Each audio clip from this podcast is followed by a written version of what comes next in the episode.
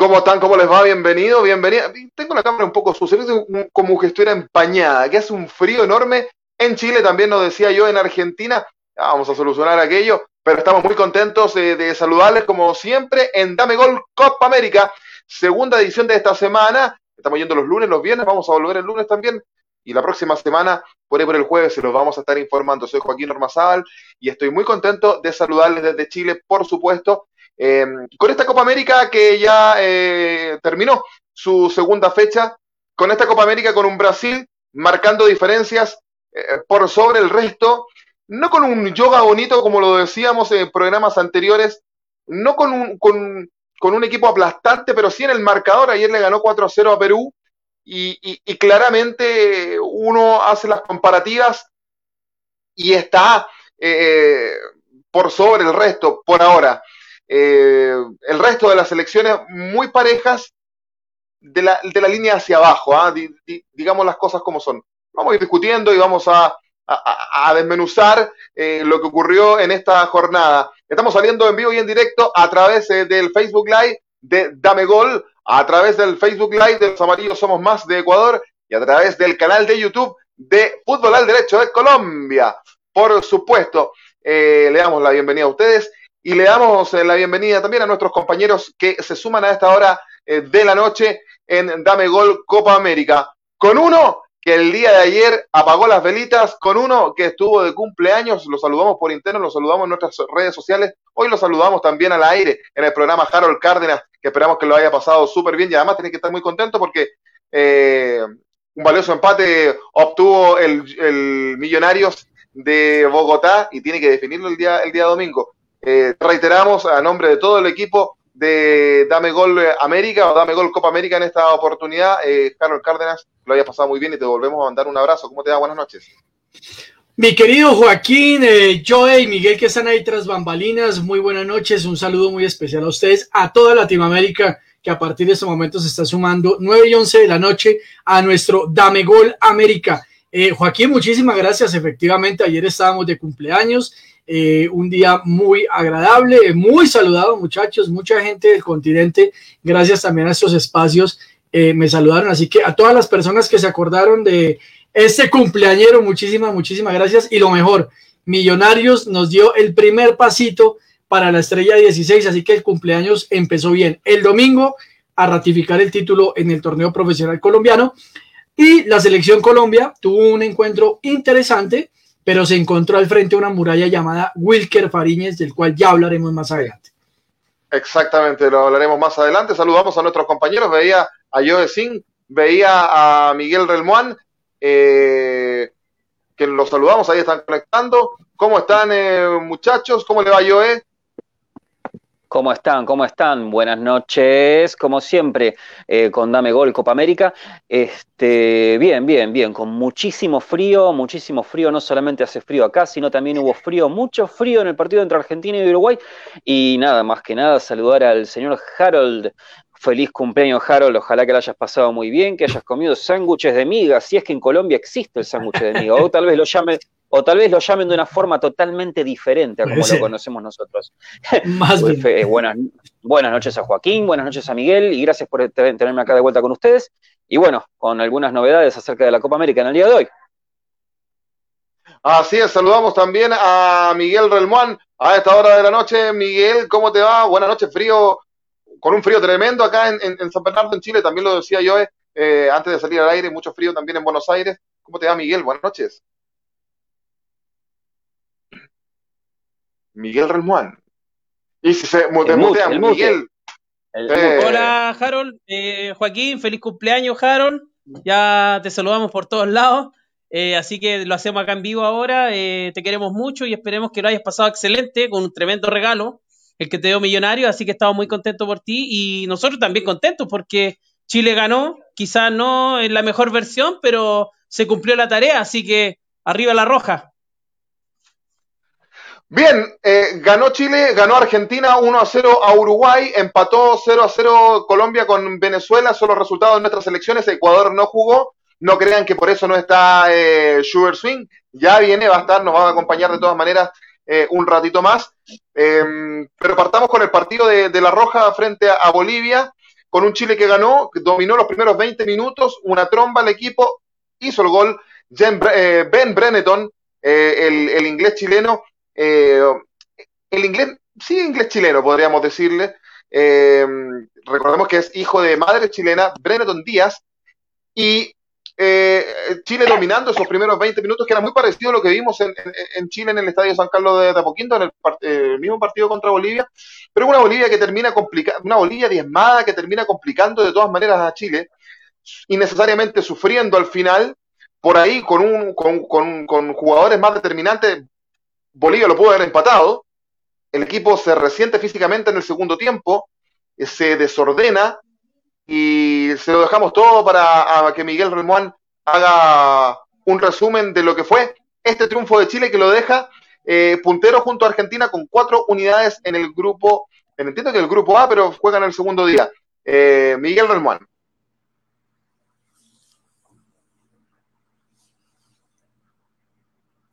Miguel, Miguel.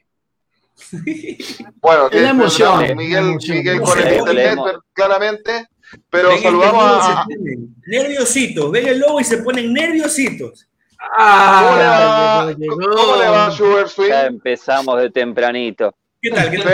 Sí, eh, una actuación eh, distinta a la de Carlos de Apoquindo. Con... Esto ha sido Dame Gol, muchas gracias, muchachos, de verdad, genial. Sí, por supuesto. Bien, vamos a volver, vamos a volver con Miguel. Eh, saludamos a Schubert mientras tanto. ¿Cómo te va, Schubert? Eh, buenas noches. No jugó Ecuador, pero estás pendiente de todas maneras de, de, los, de los partidos y veo que estás con, estás con la, la, la, remera de, de, Ecuador, ¿no? Estás con, el, con el buzo. ¿Cómo están? ¿Cómo, están? te va, buenas, buenas, noches. Sí, primero agradecerles a ustedes por la paciencia. La verdad está en una, una renuncita, pero ya estamos acá completo. Eh, esta chumba me la, me la obsequiaron directamente eh, desde la Federación Ecuatoriana de Fútbol, así que muchas gracias. Está muy bien. Eh, primero, eh, antes de comenzar con todo, yo sí quería mandarle un saludo especial enorme a mi compañera Carlita Almeida, que ha tenido unos días bastante complicados, falleció su abuelito, entonces desearle públicamente en más sentido pésame y que la estaremos apoyando y la queremos ya de vuelta en casa para poder seguir haciendo que como siempre lo he dicho, el, Robin de, los Amarillos Somos Más no puede, no puede faltar. Así que le mando un, fuerte abrazo a Carlita Almeida. También desearle un feliz cumpleaños a mi gran amigo, hermano del alma, Gamusita, que estuvo el día de ayer con, aguardiente, pero que da miedo, ¿no? Así me contaron. ya quisiera yo, no, no, no, no se pudo. inflamable estaba, inflamable. Dime, dime. Eh, no, como programa nos sumamos a, las condolencias a Carl Almeida. La verdad que, claro, como bien tú decías, eh, lamentablemente ha perdido su, a su abuelito. Este programa se lo dedicamos a ella también, por supuesto. Compañera tuya de Los Amarillos Somos Más. Alta sintonía también, por supuesto, en Los Amarillos Somos Más a esta hora eh, de la noche. Y, mucha fuerza nomás, como se dice el idioma del pueblo mapuche, mucho buen fuerza para Carlita eh, a salir adelante. Es, difícil, muchachos, cuando uno pierde un ser querido. Eh, es difícil reponerse. Eh, pero ahí están, estaban, están los amigos y está, está Schubert, que me decía muy temprano que la había estado acompañando. Así que, de parte de todo el programa, un abrazo enorme y gigante para ella. Carlita, saludos, que estés muy bien. Bien, muchachos. Entonces, estamos a la espera, eh, íbamos a partir con el partido de, Chile, eh, con Bolivia, eh, vamos, estamos a la espera de que vuelva Miguel Relmuán. no sé, Harold, si tú tienes ya, si no te ha mandado la solicitud de, ingreso. Perfecto. Aún no, aún no. Está con, el wifi está con el wifi del vecino, me parece. Sí, hay que decirle que ya hay que pagarlo en serio. y no es chiste, y, no es chiste, y no es chiste, wifi del vecino no es chiste. Ah, no es broma eso. En serio. Un saludo al vecino de Miguel que nos está viendo en este momento. qué pena. Ahorita puedo ver el programa bien tranquilo, relajado. Vecina, vecina parece. Ah, vecina. Ah, vecina. Ay, caramba. Ah, ah, ah, estoy aprovechando de gritar y que no está. Ya que le gusta gritar a él, me toca a mí. Oiga, Joaquín, le digo una cosa, mire. Dígame, Harold. Está más interesante esta charla que toda la jornada de la Copa América, déjeme decirle. Totalmente, Porque es tal el nivel. totalmente. Es, es tal el nivel de la Copa América que yo prefiero hablar de la vecina de Miguel que hablar de esa Argentina-Uruguay tan espantazo que acabamos de ver, muchachos. Preocupante el tema, Oye. realmente. Y, y Sí, lo peor es a que ver. Sí. ustedes por la mañana ven Eurocopa en la tarde Uy, y llega por la breve. tarde noche esto y uno dice, ¿en qué estamos? Ese es el problema mayor fallando. de lo que yo hoy estoy viendo, muchachos. Harold, pero sabes que creo que coincide con lo que pasa en los últimos años en, en el Mundial. ¿Hace cuánto no ganamos los sudamericanos un Mundial? Es la realidad. Es la realidad. O sea, Absolutamente. desde ese punto tenemos que partir, porque normalmente nosotros, y ojo que yo estoy de acuerdo, yo, yo creo que Sudamérica tiene jugadores con una técnica inigualable, una técnica muy distinta, diferente, con una garra muy distinta. Un jugador sudamericano es mucho más chocolatero, tiene mucho más gambeta, pero ellos en cambio son mucho más disciplinados, son mucho más eh, distintos al momento de la preparación.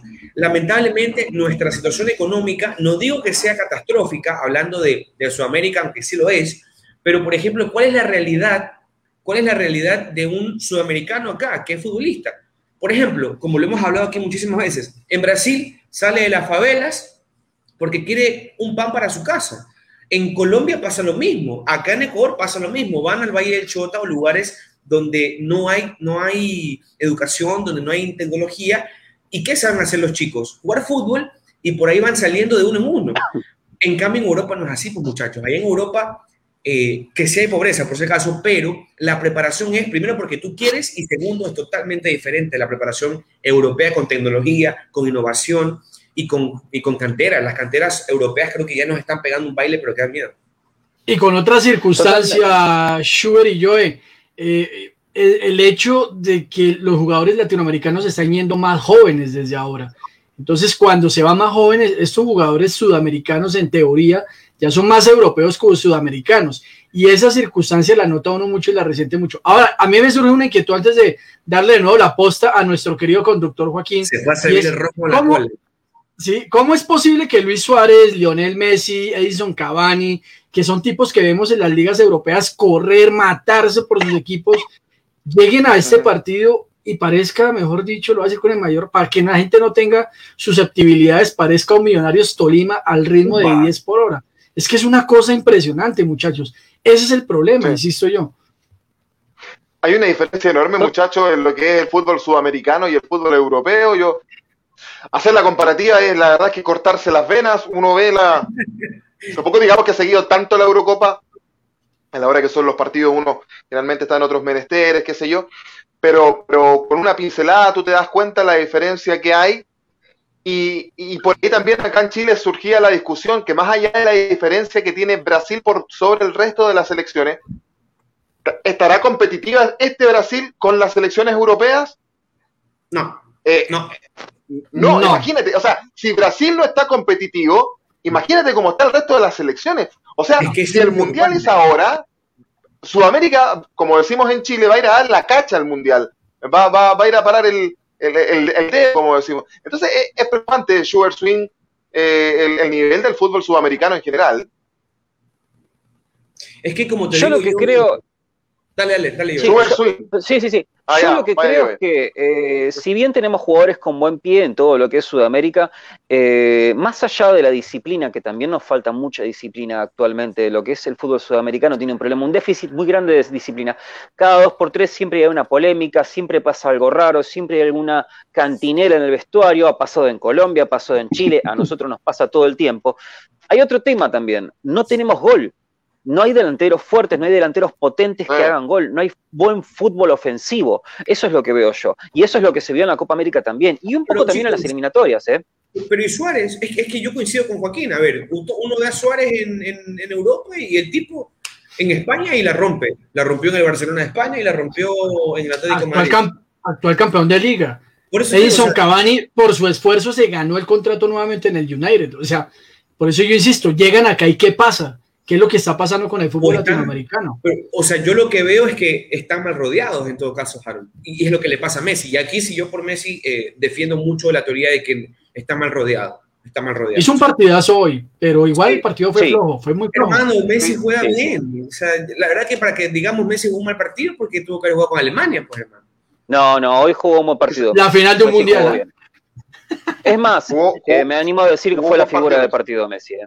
Fue la figura del partido, entre otras cosas porque no hubo, no se destacó nadie en Uruguay. no se destacó nadie de Argentina. Y que repite esa frase, por favor, que la gente lo quiere escuchar. Su pueblo argentino lo quiere escuchar decir eso hoy Messi, hoy Messi fue la figura del partido, eh, pero tampoco voy a desmerecerlo. Está jugando bien, está jugando como tiene que jugar, está jugando al toque, está jugando eh, más orientado al arco, no está bajando tanto a recuperar la pelota, porque para eso hay tres volantes bien definidos. ¿sí? Está De Paul, este, está Lo Celso. Hoy Guido Rodríguez, si bien no es un jugador tanto de técnica, tanto de juego, es más bien tapón, pero también tenemos jugadores con buen pie. Este, es innegable. Y por izquierda está Nico, Nico eh, Domínguez, que juega muy bien también. Este, está bien rodeado, por lo cual no tiene que bajar tanto a buscar la pelota y se encarga más que nada de tres cuartos para adelante. Estuvo muy bien, no, no tengo nada malo para decir. Eso sí, hay un déficit de definición. Llegan al área y dicen, no, haz el gol vos, no, para, espero a vos, no, esto, pasala, no, tocala, eh, patea al arco, y siempre la pasan cuando tienen que patear al arco. Y cuando tienen que pasarla, patean al arco y patean mal. Eso es lo que no entiendo yo, cómo no se le pega de afuera. ¿Por qué no se está buscando ese recurso? No se está buscando el recurso, no tenemos, no tenemos sorpresa y tampoco saben jugar sin la pelota, no hay rotación tampoco. son fácilmente, son fácilmente son, fácilmente anticipados también. Eso se vio. Muchachos, eh, por ahí Schubert eh, y Harold, bueno, ustedes hacían hincapié de que Uruguay tiene dos de los delanteros más, más potentes del mundo, por así decirlo, Cavani y Suárez. Es más reprochable por ese sentido la falta de gol que habla Joe a nivel sudamericano, salvo Brasil, eh, de Uruguay, teniendo estos dos monstruos. ¿Por qué lo digo? Porque acá en Chile la discusión es que a Chile le falta gol, es cierto, pero tampoco tiene un 9 a nivel internacional que la esté rompiendo. No tiene un Zamorano, no tiene un Salas. Eh, entonces, por ese lado tú puedes entender que en la selección chilena falte gol que es preocupante, evidentemente. Pero Uruguay, eh, ¿qué, pasa con Uruguay en ese sentido? Eh, y aparte, y aparte no vas a decir que no tiene asistidores. Tiene grandes asistidores Uruguay, tiene a De la Cruz, tiene a Torreira, tiene a Bentancur, tiene a Valverde. ¿Y cuál es la excusa de que a esos dos delanteros no les llegue la pelota redonda? No puede ser. Aparte son dos delanteros. No hubo pase, no hubo profundidad. Eso preocupa mucho. Porque son cuatro volantes muy buenos. Es que ese es el problema, muchachos. Es decir, aquí nos decían, nos dejan en un comentario, ¿quién le puede llegar a Brasil? Todos estamos claros, ¿es Brasil la única selección que estamos viendo en un nivel distinto? De resto, apague y vámonos. Es que es, muy preocupante la circunstancia del fútbol latinoamericano con lo que se está planteando en Copa América. La U Católica de Quito. No, no, River de Argentina le puede ganar a Brasil. El único. el, Brasil, que yo vi ayer, es muy interesante. Cuando no, Neymar se enchufa, es una cosa distinta. Este, vamos, vamos, vamos. Muchachos, vamos a hablar del partido de Brasil-Perú al final. Eh, íbamos a, comenzar con, con, con, Chile-Bolivia, pero ya como ya estamos metidos y estábamos esperando a Miguel eh, en, en, el último partido que se jugó, que fue Argentina-Uruguay, y yo ya algo hablamos de Uruguay con esta falta de gol, con una falta de idea. ¿Cuántos, cuántos años, cuántos años ustedes, Harold, que es bueno para las estadísticas, cuántos años lleva el maestro Tavares dirigiendo Uruguay? Yo tengo contabilizados desde 2000, no sé si 2006 alcanzó a ser el director técnico, creo que no, 2006 no fue, 2010 es el primer mundial que yo recuerdo a Tavares en la selección. Llegó el 2007. El no, que, llegado después de la eliminatoria 2006 Creo que no va a Mundial 2006. Llegó para la Copa América de Venezuela 2000, llegó para la Copa América de Venezuela 2007. Correcto. Exactamente. Ahí estamos hablando de un técnico de 14 años. Eh, y, y, Joaquín, una cosa, porque estaba hablando con un amigo uruguayo precisamente aquí internamente y él me decía, y me parece un, un punto bien loable para discutir, él me decía, lo digo con el mayor de los respetos, pero un director técnico que presenta la condición médica de, Oscar Washington Tavares es realmente el técnico que necesita en este momento la selección uruguaya. Eh, eso es bien discutible. Es que sabes que en, Uruguay. Yo creo que los procesos agotan, muchachos.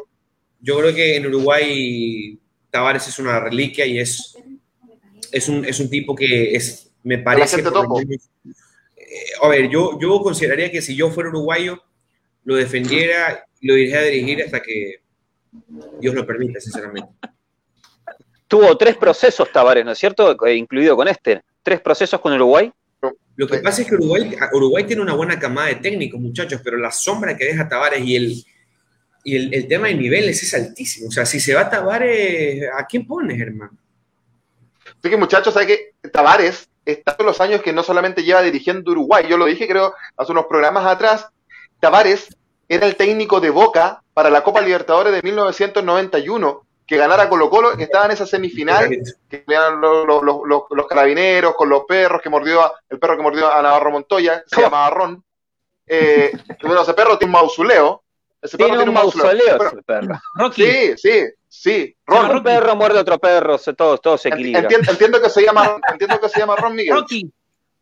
Bueno, Miguel dice que Rocky, yo digo que se llama Ron. Pero ahora mismo. Rocky. Googleelo. Como el ron, como el ron que, que nos gusta. Sí, como el ron, como el ron, sí. Perro que mordió a lleva, eh, Diego Martins nos dice que 14 años lleva 14 años lleva Tavares en la selección. Diego 14 años. Imagínate, imagínate los años que dirige Tavares. Uno lo ve, uno lo ve eh, eh, ya obviamente con sus limitancias físicas propias de la edad, lo digo con todo el respeto del mundo, porque lo ve uno sentado en su silla y todo aquello. Con el mayor de los respetos, yo, yo, yo creo que ya es un, un, un proceso que, se agotó en Uruguay. Yo creo que la gente no se debe decirlo por el respeto a, Tavares, pero las cosas hay que decirlas, hay que decirlas. Yo creo que está llegando a un, punto ya donde, oye, si Tavares, ¿qué más puede, qué más puede entregar? Si ya le entregaste toda Ferguson, en el estamos. No, no, es que estamos en, el, en, el, Manchester United, Miguel. Eh, pero Ferguson es otra cosa.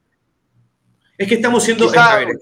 Primero, va, para allá Primero estamos siendo egoístas y segundo estamos siendo recontra que eh, irrealistas. ¿Por qué digo esto? Primero, tú no eres uruguayo, tú eres chileno. ¿ya? Harold es colombiano, no es uruguayo. Joe no es uruguayo, es argentino. Miguel es chileno, yo soy ecuatoriano. O sea, a nosotros no nos importa, la verdad, en ese sentido de cómo está la situación en Uruguay. Pero yo te aseguro que si tú fueras uruguayo, estuvieras y lo están.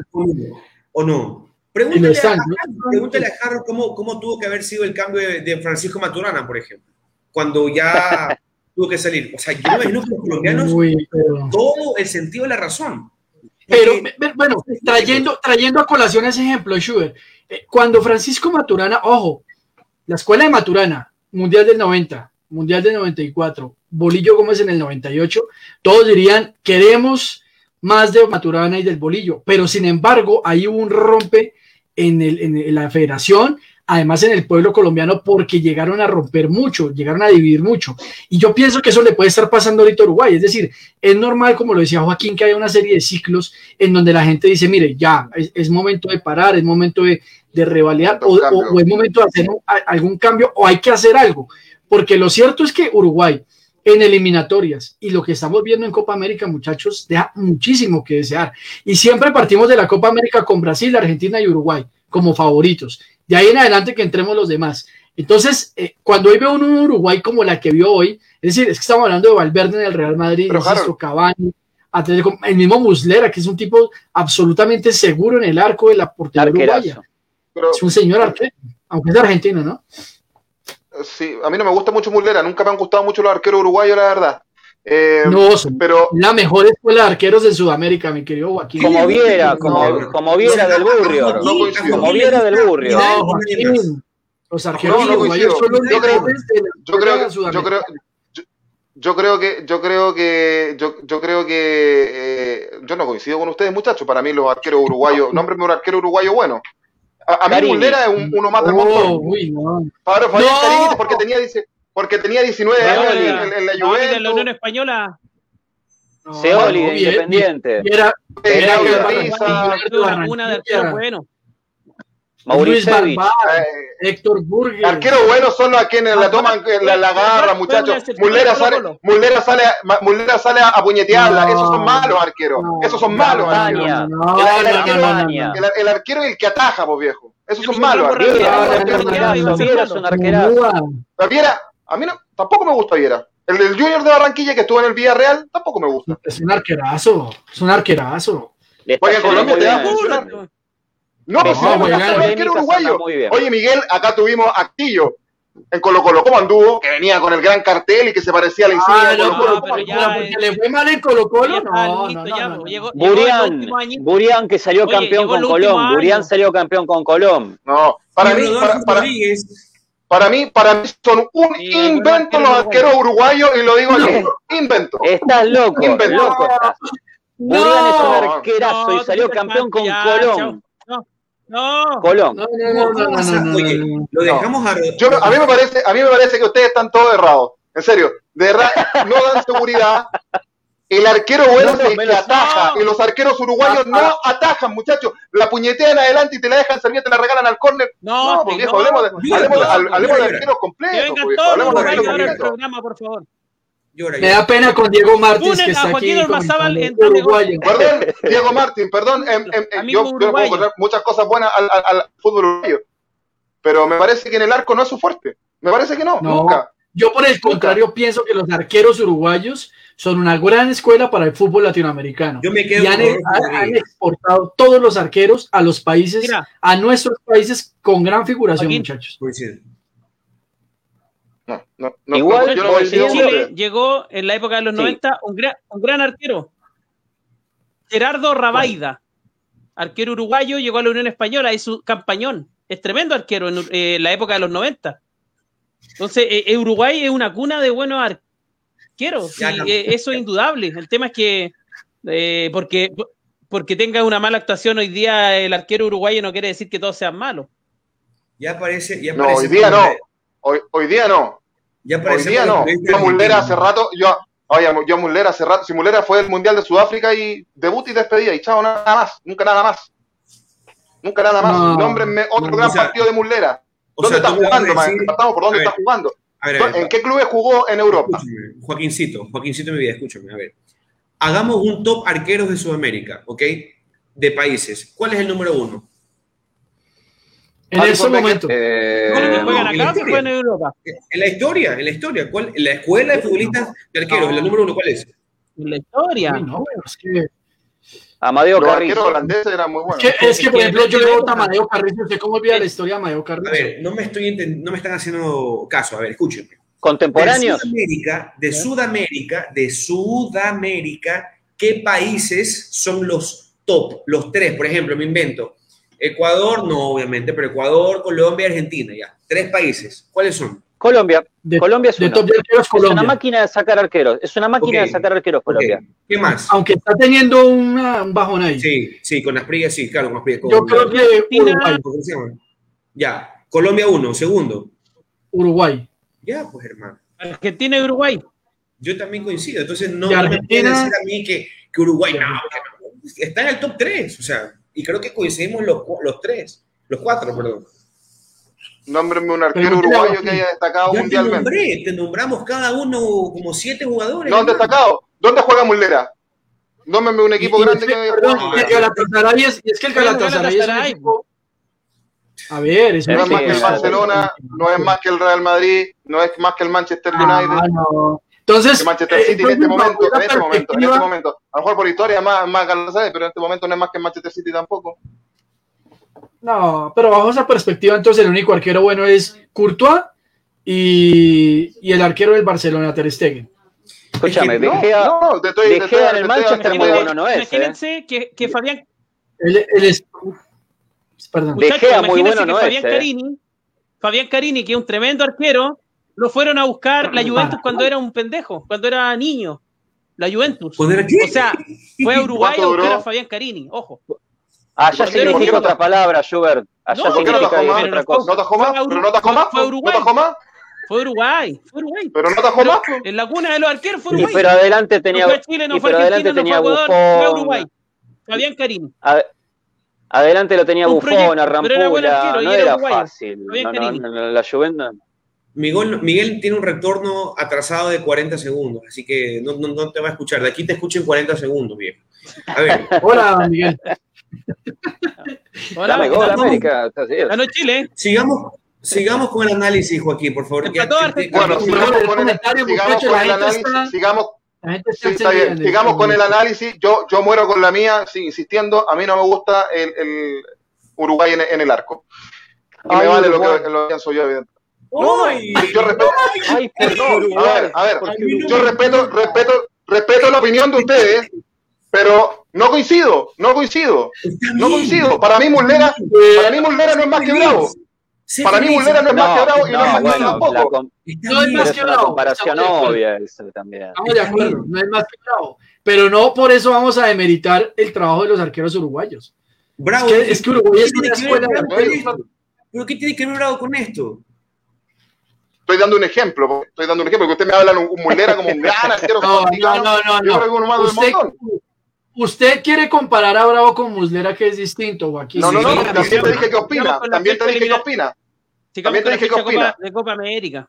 Vamos, vamos como Copa América. Vamos con, la, vamos con el otro partido. Ya me voy, me voy nomás. No, no sé. Hablemos de Emiliano Martínez, gran arquero de la Argentina. La sorpresa. Me parece que es un gran hallazgo. Me parece que es un gran hallazgo. Es, más, es más que Armani. Totalmente. Es más que Armani, eso no te lo voy a discutir.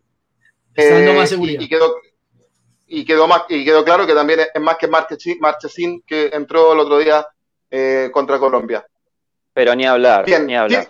Sí, vamos a pasar por Chile-Bolivia, después vamos a ir con Argentina-Uruguay, el país con grandes arqueros, como dicen los muchachos. Eh, Uruguay, Bolivia, qué picado, Chile. Este tipo, qué bestia, qué no, no, no, no, pero es que, no, que en serio, pero para. Bueno. Chile en los primeros 20 minutos, eh, Miguel Relmuán, una tromba, lo gana ganando 1-0 con, con eh, Ben Brenneton, con este hallazgo también en la centro delantera, que acá se trata de ver como un 9, no es 9 propiamente tal, él va más por afuera, pero se, se introduce muy bien en el área y, y, tiene gol y lo demostró. Un jugador que no recorre solamente todo el frente del ataque, sino que demostró que recorre toda la cancha. O sea, cuando a Chile lo están atacando, el tipo baja de defender y después, eh, después va muy rápido al ataque, con balón o sin balón, esperando que le llegue uno. Eh, sin embargo, Chile después se diluye, Miguel. Tu análisis del Chile-Bolivia. Eh, sí, un saldo positivo, muchachos, porque Chile sacó la tarea. no un juego muy vistoso, quizás menos vertiginoso como lo que fue en San Carlos de Apoquindo hace un par de días, pero me parece que lo importante acá en Copa América es ganar. Chile es un equipo que ya sabe jugar las Copas América, que sabe dónde hay que poner el pie en el acelerador, cuándo hay que sacarlo, y me parece que jugó eh, Chile de manera inteligente, eh, sin eh, un poco exponer a los jugadores, a los referentes, a, a, este equipo, a, este, a esta banda de rock and roll que es la, la generación dorada, eh, liderada por Arturo Vidal, Alexis Sánchez, que no pudo estar, Charles Arangui, eh, eh, Claudio Bravo, y, aunque Schubert no le guste a Arturo Vidal, hoy día se notó en la cancha, fue el que dio el pase para que Eduardo Vargas pueda habilitar a Ben Brenneton, que se puso nerviosísimo para definir. Realmente el muchacho tuvo muchas dificultades para definir a lo crack. tiene pasta de goleador, por algo fue el goleador de la sub-19 de Inglaterra, Así que eh, qué bueno que tenga sangre chilena y qué bueno que nos dé esta alegría a, este país, que realmente necesitábamos un jugador así. Eh, me parece que tiene un despliegue tremendo, estuvo en ambas áreas, eh, hizo el desgaste y me parece que fue la figura, sin lugar a dudas, del partido. por ahí Claudio Bravo también fue exigido, también estuvo. Maripán, ahí medianamente bien, igual con algunas cosas que nos tiene acostumbrados, falta de confianza, pero rindió. El cuadro boliviano eh, hay que entender que sabe jugarle a Chile. Eso hay que reconocerlo. Farías tiene eh, la habilidad y, la sapiencia de saber plantarse ante la selección chilena, sabe cómo defenderse. Eh, se encontró con un gol a los 10 minutos, por lo tanto tuvo que salir y ahí Chile también encontró más espacio. Así que me parece que la tarea se hizo, quizás no jugando bonito como lo fue en San Carlos de Apoquindo, pero sí me parece que Chile hizo la tarea y se mantiene eh, ahí peleando en el grupo con Argentina, Uruguay, que son los grandes de este grupo de, la Copa América. Yo, a ver, lo positivo de hoy día para mí, eh, dos cosas. Chile gana y Ben Benetton. Pero no, no, no quedé con una sensación así como que, bueno, ganamos. Porque me preocupa que Chile eh, sucumba con selecciones eh, con todo el respeto del mundo, tan eh, pobres en juego como la boliviana. Eh, Bolivia pudo haberlo empatado fácilmente. Eh, por ahí. Pero había, pero había que ganar y se ganó.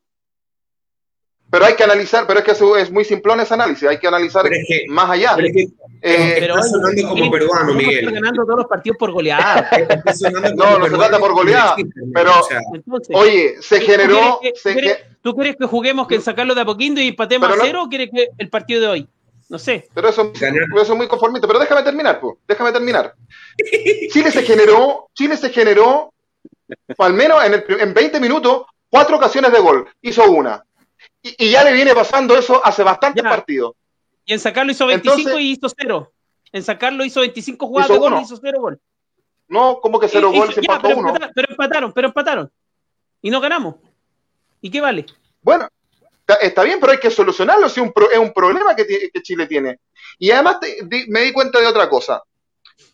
Más allá que puede haber el idioma, que este muchacho no hable español y, y los chilenos tampoco hablen mucho el inglés y no lo entienden, yo siento que en el camarín chileno hay una razón, hay una, hay, una situación, mejor dicho, de cabronería, de poner a prueba a todos los nuevos, porque habían jugado, y una particular de Meneses, que precisamente no es de la generación dorada, donde tenía para tocarle a Ben Brenneton y, lo dejaba, pero a boca de jarro, y, y- prefirió definir él con una, con una cosa hambrienta. Me parece que Chile ha ido equivocado el camino que tenía ya eh, registrado, que era el juego en equipo. Se le perdió eso en el segundo tiempo, sobre todo, y eso me preocupa. Eh, la- cuando querer buscar la individualidad, eh, no es el camino. El camino es jugar en equipo. Y eso es lo que Chile tiene Pero- que recuperar y confío Joaquín. en que, el, el- el- que Lazarte eh, pueda, pueda, pueda eh, solucionarlo. Yo estoy contento con el triunfo, pero lo- los errores hay que analizarlos también. Mira, tengamos en cuenta el desgaste que tuvo la selección, el desgaste físico, una temporada tremenda. Eh, Ah, de todas las elecciones. Dale. Sí, pero, pero, pero ojo, es que ustedes Ah. midan, su- ustedes midan sus jugadores, yo, mío- yo voy a medir los míos, los míos tienen arriba de 30 años. Pero eso no es culpa nuestra, viejo. Sí, Sí, pero No, tampoco no, son abuelos, no, no, hombre. No, pero no, sí, Culpa pero, de pero, pero- entonces, pero que ya- no vieron, pero empiezan, a, empiezan a aparecer las lesiones, empiezan a aparecer eh, las dolencias, empieza a aparecer eh, eh, la falta de ritmo, la suplencia. Entonces, Entonces ahí es donde, ojo, Miguel, ahí es donde entra el técnico y hay recambio y uno dice, ah, entonces vamos a plantear sí, otra pero el cosa. recambio, el recambio Pero lleva dos partidos contra Bolivia muchachos, haciendo el recambio, un, entre es comillas, maravilloso partido y, no le- y- y- y con un resultado Muchachos, el recambio Palacios es un en buen las jugador. selecciones y es paulatino. No puede ser de un día para otro. Yo no puedo plantar un equipo con Vidal, con Alexis, con, con, eh, con Claudio Bravo, con Aranguis, y al otro partido poner a, a- a jóvenes de 21, 22 años y meter una selección. Me meten cinco con Argentina, me meten cinco. Entonces. Pero Bolivia. hay que ir paulatinamente. Y me parece que el proceso que está llevando, que hizo Rueda, porque Rueda llamó a Brereton, una de las cosas que hizo buena el señor Reinaldo, eh, ya, lo llama a este muchacho, 21 años, lo seduce, eh, le compra, eh, lo, lo trae a la selección y bueno, se metió dentro de los delanteros que no teníamos. Un metro ochenta y cinco, un muchacho encarador que, que tiene futuro, que si se pudo Espérate, puede llegar a la, a la parte. Pero a la, te a la escuché bien, eh, escuché bien, dijiste que Rueda había traído a, Benet- a, a- Britton, porque suena, más fácil decirlo, Benetron, eh, porque Rueda no lo trajo, había traído a Nicolás Castro, que no funcionó, No, pero este pero lo trajo Rueda contactó, Rueda contra- contactó de, por primera vez a, Brer, a, Bre- a Britton, Brereton, como le queramos llamar. Bereton, él- Bereton. No puede ser que no sepa el apellido, viejo. ¿Qué les pasa? Benetton. Claro, Benetton. Benetton, sí. Lo vamos a Brereton, chilenizar, Brereton. Brereton. Este. Oye, yo Ben- quiero hablar de un Brereton. ratito. Ya, Dame un eh, ratito, pero lo- Dame un ratito. A ver, este, hay, hay que, hay que intentar entender las cosas. Primero, es verdad que Chile está con un nuevo técnico y yo estoy 100% de acuerdo en que tampoco le podemos exigir a Chile que sea una máquina andante y que pegue bailes de 5 a 6 a 0. Nadie dice No. eso. Pero yo sí coincido con Harold, con Joaquín y con Joe. Muchachos, a mí no me gusta ver a la selección chilena. El único buen partido que yo le vi a Chile en este periodo fue en el de eliminatorias con Argentina. Creo que fue. Uno de los dos con Argentina me gustó. en Santiago Pero- del Estero, el primero, No me acuerdo cuál fue, hermano, porque yo lamentablemente me toca ver muchos partidos y se me mete mucha información en la cabeza. Pero, debe haber sido el primero. pero a mí, sinceramente, esta selección chilena, con los nombres que tiene, hermano, ni para las colas saca. O sea, ¿No, tú vi- me ¿No puedes- viste el partido con Bolivia en San Carlos? Es que, eh, claro que lo vi, por supuesto que lo vi. Me toca, me toca verlo, porque entonces- ¿ya? Pero lamentablemente, lamentablemente, el problema está en que, eh, Miguel, yo no te digo que tienes que sacar 11 jóvenes como yo para jugar fútbol. Nadie te está diciendo eso. Lo que pasa es que una selección necesita tener tres tipos de jugadores. Primero, experiencia, ¿ok? Actualidad, pero también necesita juventud. Y aquí no es que me quiero, uy, el pechito, pero Ecuador hace eso. Y Ecuador es una selección que naranjas en Copa América en su vida la ha ganado. Ecuador es un país que ha, ha llegado al Mundial dos veces, tres veces. ¿Me explico? Entonces, si nosotros lo hacemos, a mí no me puedes decir que Chile no tiene canteras, hermano, y que no tiene jugadores que puedes brillarlo y puedes hacer un buen trabajo. O sea, eso con todo respeto para mí eso es excusa de que hay que el técnico nuevo, que no podemos, que Argentina nos baila. No, hay cómo hacerlo. Yo no digo al 100%, pero hay que trabajarlo, porque si vamos a Ya, vivir pero con la con Argentina no perdimos y con Bolivia a Bolivia Bueno. le ganamos. Se hizo la Y tarea. tampoco los, y Y tampoco los bailamos. Pero- Habrán visto pero- que tampoco los bailamos. Porque, ya, ¿En qué puesto está Chile, Miguel? ¿Cómo? ¿En qué puesto está Chile? Eh, con estos cuatro puntos me parece que primero. No, no, no, yo te estoy hablando de, de eliminatorias, no de Copa América. No, de Copa América séptimo. sí. Séptimo. Entonces no séptimo. están bien, ¿no? pero tampoco estamos tan abajo. Ahora Ah, viene el partido Pero duro, pero, pero si tú- selección si está tú bien, quieres comparar, si tú ¿Tú quieres crees comparar que- Copa América con eliminatoria, yo creo que el análisis no es el mismo, porque son no- yo- distintos. Yo, yo no hablo de Copa América. Yo lo que estoy hablando importante es que tienen salud. el- el- lo, que, lo que te quiero hacer entender es que el cambio generacional no existe en Chile hoy por hoy y que debería existir porque no es porque no hay jugadores. Es lo que te estoy diciendo yo. Que tú no, puedes vivir, tú no puedes vivir con la velita, Vidalcito Rey querido, juega un buen partido. No puede. No, pero ojo, No puede. sí, a lo, a lo Hoy que día, lo apuesto, sustitu- a lo que hoy, voy, hoy día lo sustituyeron. A Vidal Sí. no lo sustituyen nunca. Pero es que, es, que, es que me está, es que Schubert está dando la razón porque me dice yo no puedo estar con la vela siempre prendida con, con Arturo Vidal y, y los rock and rolleros, Necesita no, recambio, pues viejo. obvio. Por un mal eso partido sale- hoy día. sale- por eso hizo, A mi por eso eh, puso el freno de mano porque él sabe que vienen cuatro o tres partidos más. O sea, Joaquín no creo que sé- me entendió. Tú me entendiste, Joaquín, ¿verdad? Yo se lo dije por interno a, a- a Miguel y Miguel dijo vamos a discutir harto hoy día porque Miguel, bueno, más allá de que es muy vidalista, yo respeto mucho también a Arturo, El Vidal. Eh, Ay, Vidal, eh, Vidal. El Vidal. Vidal. pero me sí, parece, me parece, a ver, contextualizando que viene de una lesión, primero a la rodilla, donde fue operado y no, no- no pudo jugar mucho en la última parte del Inter. Después viene, eh, tuvo una amigdalitis purulenta y después viene el COVID. Evidentemente, con todos esos antecedentes, no vas a rendir lo que rendía. Pero a mí me parece que él jugó mejor contra Argentina el lunes que hoy. Unos zapayazos, unos melonazos de pase que dio, para que se entienda la gente en Latinoamérica, pase. Es más, Bolivia pudo haberlo empatado en dos ocasiones por errores, por pelotas mal entregadas por él. Sí, Eh, y eso creo que lo leyó Lazarte y lo cambia.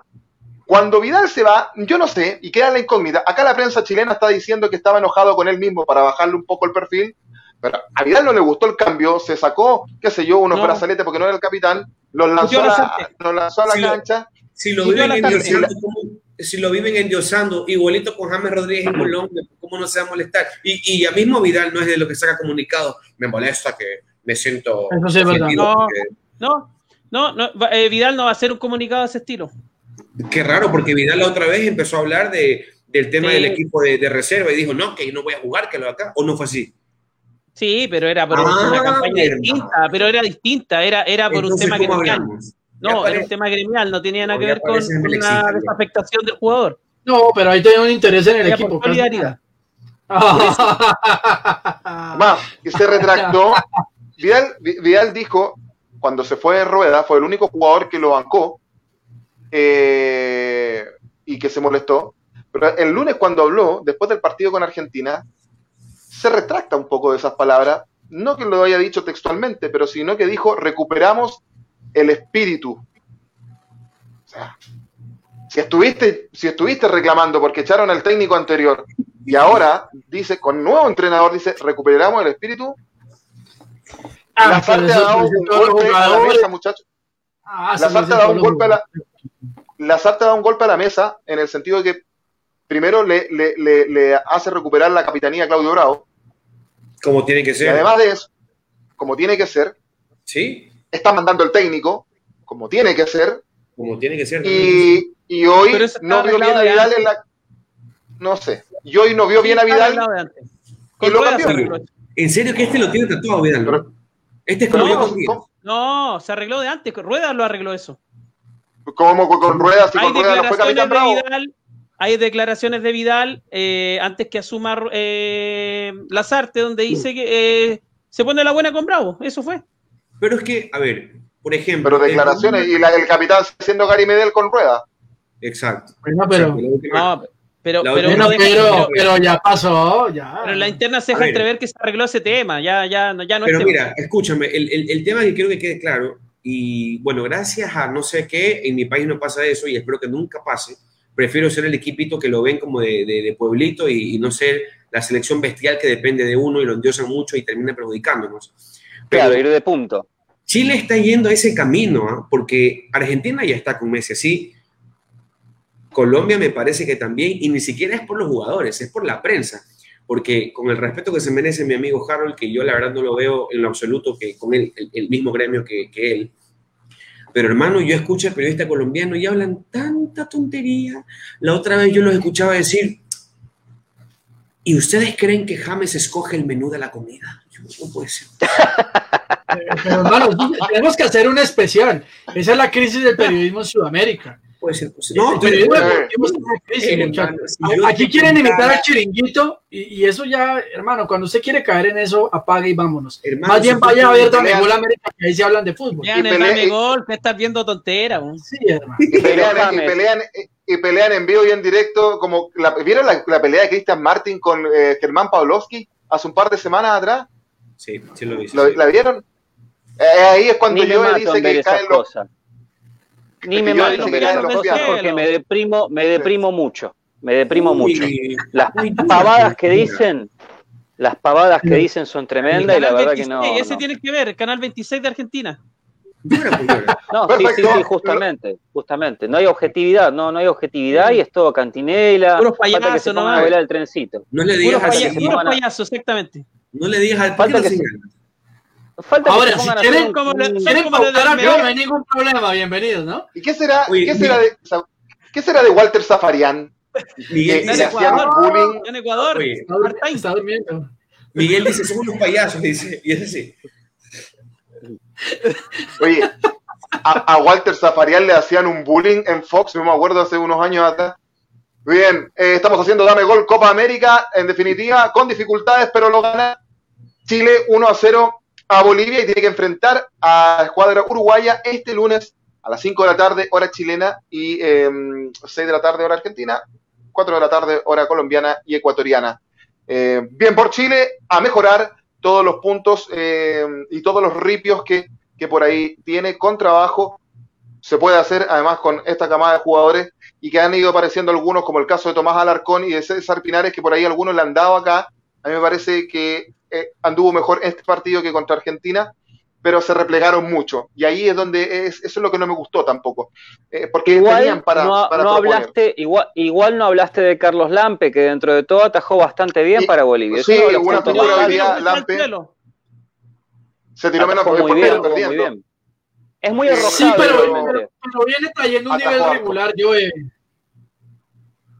Hoy Pero pero Bolivia. Lampe, Lampe- está regalando, fuera- yo insisto, Si no fuera por Lampe, hubiesen, le hubiese- les, hubiesen, les hubiesen hecho tres tranquilamente eh, Chile. Sí, Si no hubiese sido por Lampe, le hubiese bastante. metido más goles. Sí, si no hubiese sido por Lampe, le Atajó hubiese metido más goles. esta fue la jornada de los arqueros, muchachos. Y Sí, no llegamos a. Fariñez. Y no llegamos a No. Fariñez. Ya, ya vamos a llegar, ya vamos a llegar a Fariñez. Fariñez. Fuera de concurso. Pero vamos a los, Ah, pero vamos a los comentarios, pero vamos a los comentarios, eh, Carol, ¿Cómo Carol? Cárdenas. Y no es uruguayo.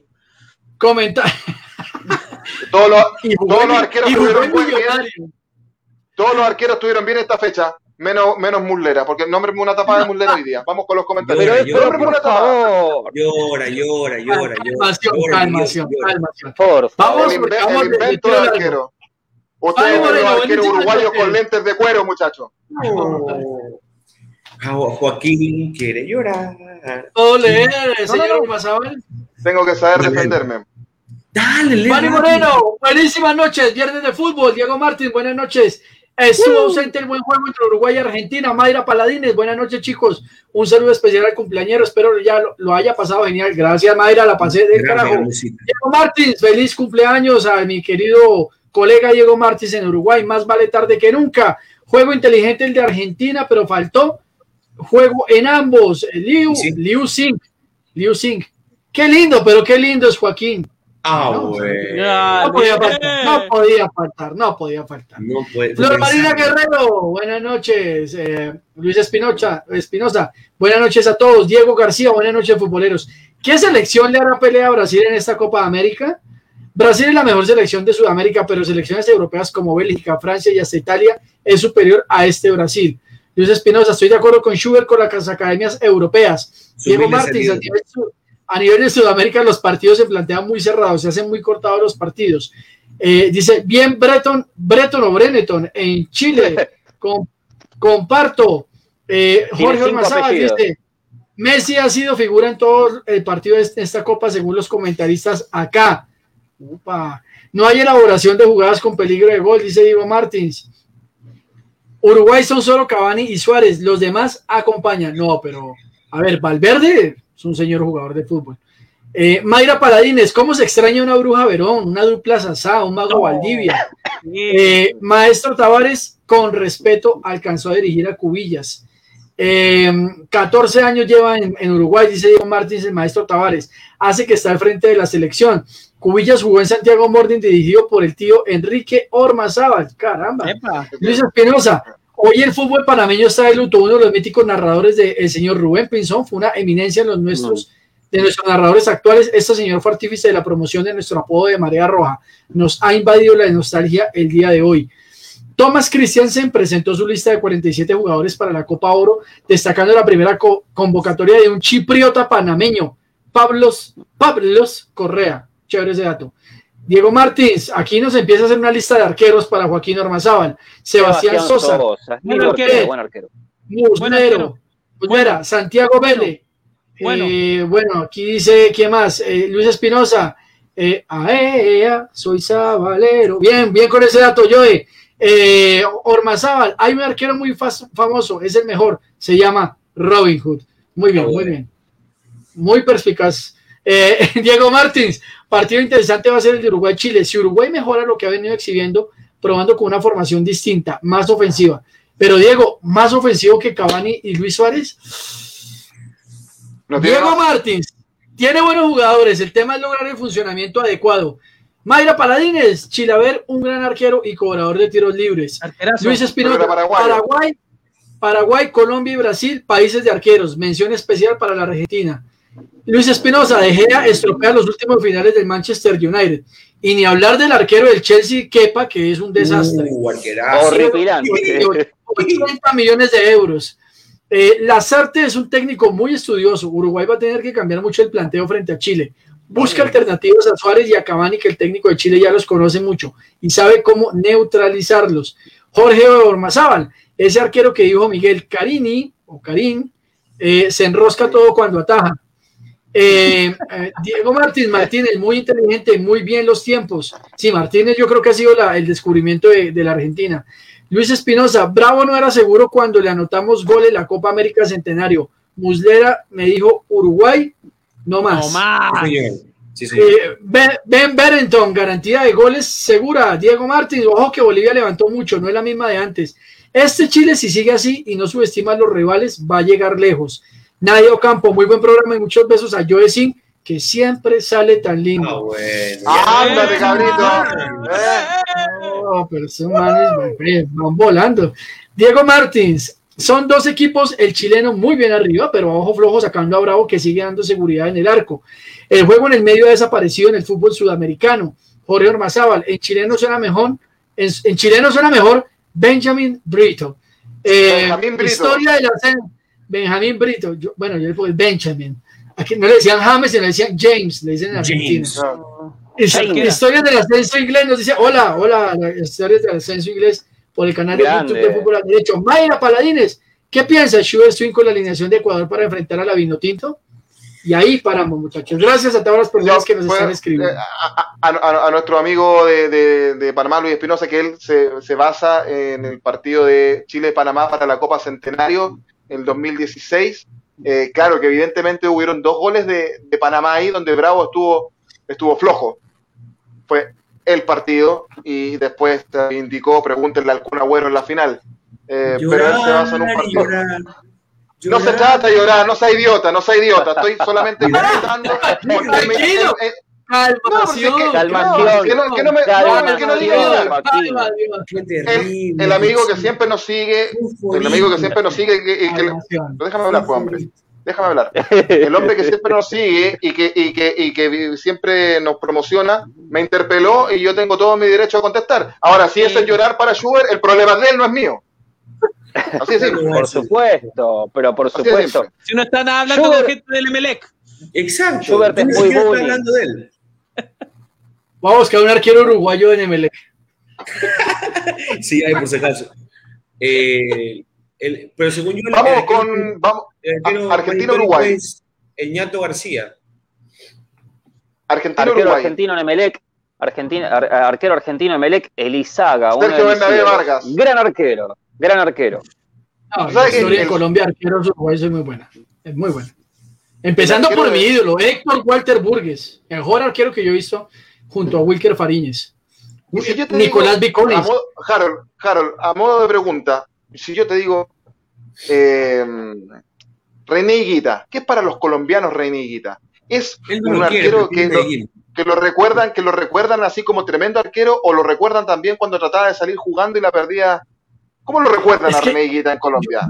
Yo, pienso que Reneguita tiene una virtud impresionante, Joaquín, y es que volvió a retomar la figura del arquero libero, que era, una, era muy distinto para los años 90 volver a ver un arquero de esas características. Creo que solamente Hugo Gatti eh, había sido sus principios ese tipo de arquero que, que, hacía lo mismo que vemos, que vimos a Guita. Era, fue un innovador, pese a que Reneguita no era una, una persona alta. O sea, Reneguita nunca era triunfado en Europa porque era absolutamente bajito, para lo que también estamos viendo hoy día. Pero René Guita, sin duda alguna, fue un rompe en el arco, eh, además latinoamericano, precisamente por esa posición de arquero libero. Le costó en el Mundial del 90 en el partido contra Camerún, hubo una, una jugada de más que se confió y eso nos generó un error craso. Pero Higuita, yo no le puedo desconocer a Higuita lo importante que fue para el arco en, Colombia, fue, fue genial, fue determinante.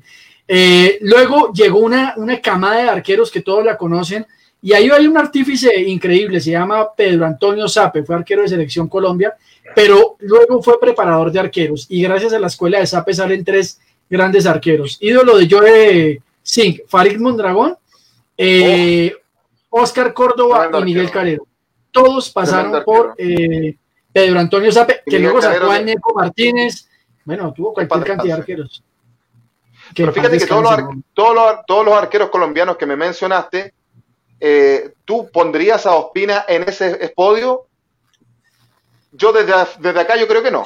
Es muy buen arquero, pero no, alcanza la talla de, esos arqueros que nombraste. Son unos monstruos. Miren, si ustedes me lo preguntan a mí personalmente, para mí el mejor arquero de la, de la historia de Colombia se llama Oscar Córdoba, muchachos.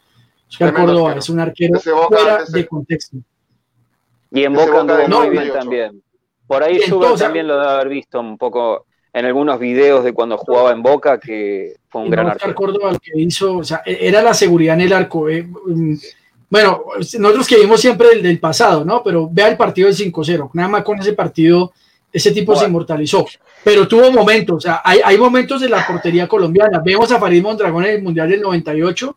Es una cosa excepcional. La Copa América del 97 era Miguel Calero el titular. Ahí había una ventaja. Cualquiera, el que se descuidara, y el que ganara la titular lo podía reemplazar tranquilamente. Ahorita hay una crisis de arqueros en Colombia, yo pienso. Tenemos a Ospina, creo que Camilo Vargas lo hace muy bien eh, en México, pero eh, Camilo Vargas, que es el suplente, tiene 32, 33 años, es decir, ya está en una, edad muy, muy madura y seguramente no se sabe si van a alcanzar. Queda Montero, pero de ahí no hay más a ver, a mí, a mí no me gusta seguirla y, como decimos acá, que ya, ya, te, ya la del burro decimos en Chile cuando uno quiere, quiere imponer su versión, pero yo te estoy escuchando ahora y yo creo que tú me, me, me, diste la razón en todo lo que yo dije delante. Todos los arqueros colombianos que tú me, tú me mencionaste, todos, de tu país, todos han destacado más que cualquier arquero uruguayo. Ahí nomás, ahí nomás la dejo. Y más, incluso por ahí más allá de Chilaver en Paraguay. Bueno, eh, entonces te lo voy a plantear de esta forma para que no sigamos con esa. Bueno, no es una discusión. Lo que yo, ah, mi comentario va en qué sentido, Joaquín. La escuela de arqueros uruguayos en Colombia ha sido fundamental para los equipos colombianos. Seguramente no vas a tener, no vamos a hablar de un arquero al nivel Muslera, no vamos a hablar de un arquero al nivel Ospina, pero en Colombia hay una gran recordación de grandes arqueros uruguayos que han pasado acá. Yo te voy a un ejemplo. Luis Barbat alcanzó a estar en selección uruguaya, creo que fue suplente, pero fue un referente del arco, fue un referente del arco uruguayo, fue un señor arquero, Luis Barbat. Em, recuerdo aquí, de verdad, a Héctor Burgues, que también es una carrera impresionante. Eh, bueno, eh, Rocco estuvo acá, no era tan bueno, pero, pero digamos que aquí en Colombia el arquero uruguayo eh, el jugador uruguayo en la posición de arquero es muy, es muy pretendido y genera mucha confianza. Nicolás Viconis también aquí pasó que, pienso que hay un tema con la escuela uruguaya. Son jugadores que no, no emergen allá, pero llegan acá y tienen un, explotan al menos en la posición de arqueros. A eso me refiero. La escuela uruguaya de arqueros en Colombia ha sido impresionante. Bien, perfecto. Eh, vamos al partido de Argentina-Uruguay en Dame Gol Copa América. Eh, algo hablamos al comienzo, yo decía, una Argentina que juega un tiempo, pero hoy le bastó para ganar el partido. Y, es porque Uruguay no tiene más. Eh, Cavani y Suárez también se vieron mal, no terminando bien la jugada. Me gustó cómo entró el chico campo de Nacional, que creo que podría darle solución a al, equipo, el mediocampo uruguayo sobre todo, jugador que lo conocimos jugando en Copa Libertadores frente a la Católica por Nacional.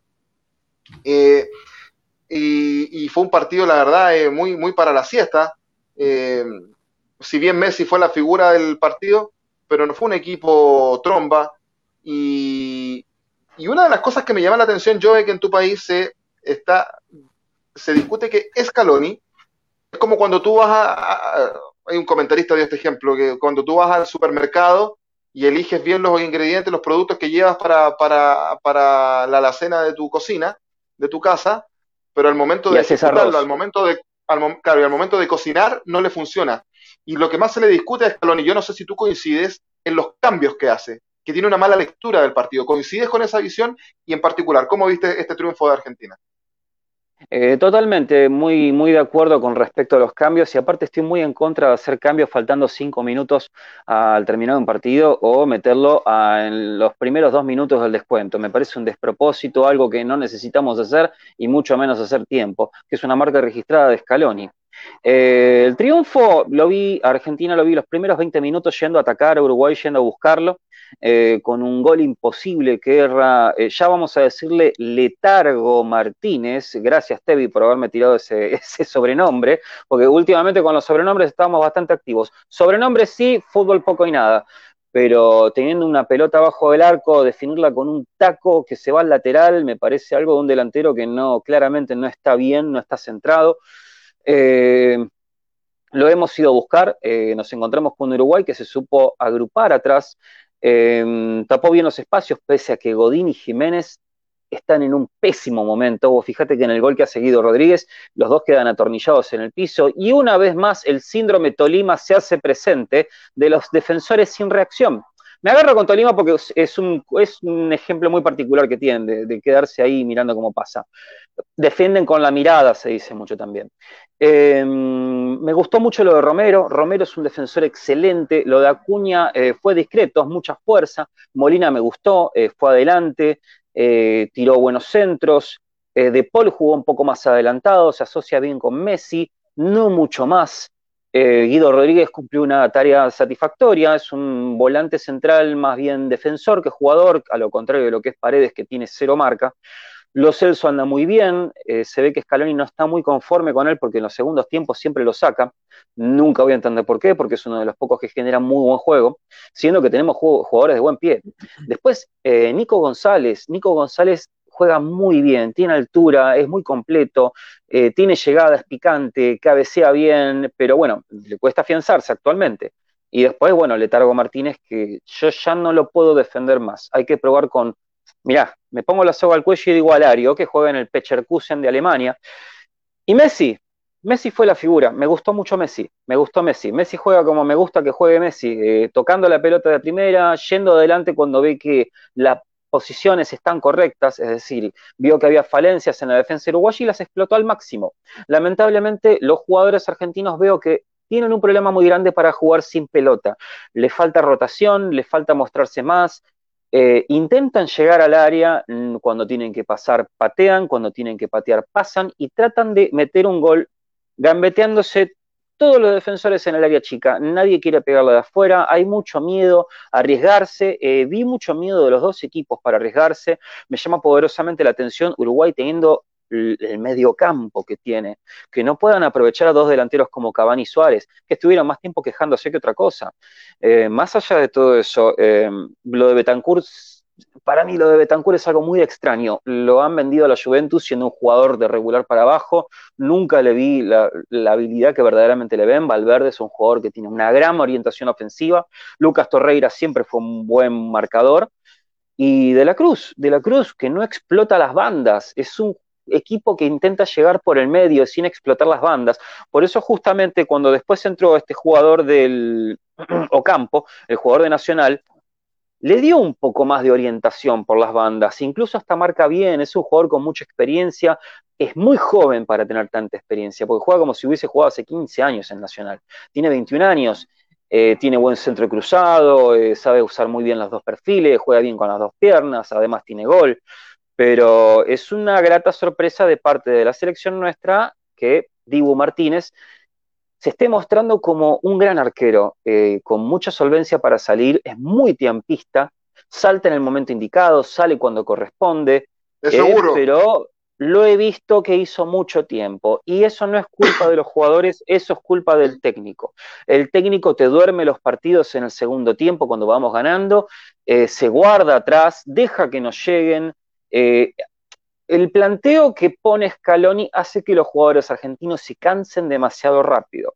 No estoy muy a favor de que los delanteros bajen a defender, de que los volantes hagan tareas defensivas. A mí me gusta el inodoro en el baño, la cocina, la cocina como corresponde, y nada de cosas raras, porque eso genera desgaste. Al generar desgaste, metes cambios inexplicables como los que hace Scaloni. Yo ya me olvidé, habiendo tantos cambios hoy en día, hay, cambios verdaderos. El de, el de Pesela es inexplicable, el de Palacios que actualmente no está mostrando mucho, Correa que desapareció por completo, al contrario de los otros partidos donde se ha mostrado mucho más.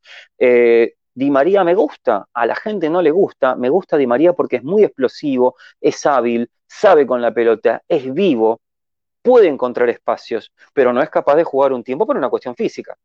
Eh, contraparte de todo eso, eh, Uruguay salió a buscarlo después, pero con muy pocas variantes ofensivas, eh, con la pólvora mojada en Cavani Suárez, no les ha llegado una pelota buena y no hubo tampoco trabajo de los dos arqueros no hubo trabajo prácticamente. Muslera tuvo algunas buenas salvadas, pero no, no, no hubo tiros al arco, no hubo jugadas de peligro, eh, no, no hubo jugadas fuertes. Eso es lo que me deja a mí. Si vos querés, te digo cuál es mi jugador preferido en el día de hoy, que fue Messi. Me gusta cómo está jugando últimamente. El segundo podría decir que es Lo Celso, pero por una cuestión de más tiempo en cancha, por más tiempo en cancha. Te, nombro otro, te aporto otro. Sí, me gusta el, sí. eh, Nicolás González del Stuttgart. Creo que juega bastante bien también. Es un jugador genial, me gusta muchísimo. Me gusta muchísimo. Este, yo creo que a veces choca demasiado con los volantes porque a veces juegan más únicamente de lo mismo. Es como Acuña. Acuña se manda mucho para la izquierda y cuando ha jugado contra Glafico se han chocado muchísimo. Este, pero me parece que Nico González tiene muchísimo para dar y para mí es un número puesto para Qatar, no puede faltar nunca. Eh, ya tenemos más o menos una idea de los jugadores y que para mí Martínez tiene que ser el arquero titular de la selección sin ninguna duda, porque hasta acá es el más sobrio y es el más responsable de todos. Ah, Perfecto, lo ganó Argentina. Sí, a ver. No, no pudimos explotar durante 15 minutos la defensa uruguaya con Jiménez lesionado durante 15 minutos desde que se lesionó hasta que salió pasaron 15 minutos. En ese momento no hicimos absolutamente nada para explotar ese detalle. Y eso me preocupa también porque Scaloni está demostrando no tener mucha viveza para explotar esas falencias. Perfecto, lo ganó nomás Argentina 1-0, con lo justo también, igual que Chile, a Uruguay, a una paupérrima selección uruguaya. Eh, veremos. Y a favor de Chile, ojalá que se vea así Uruguay y que Chile sea más efectivo. Pero siempre hay que tener resguardo con esos monstruos arriba como son Cavani y Suárez y, el, y uno que otro volante también ahí, Valverde, por ejemplo, como mencionaba eh, Harold, y este chico Ocampo que yo creo que le puede dar un refresco a la selección charrúa.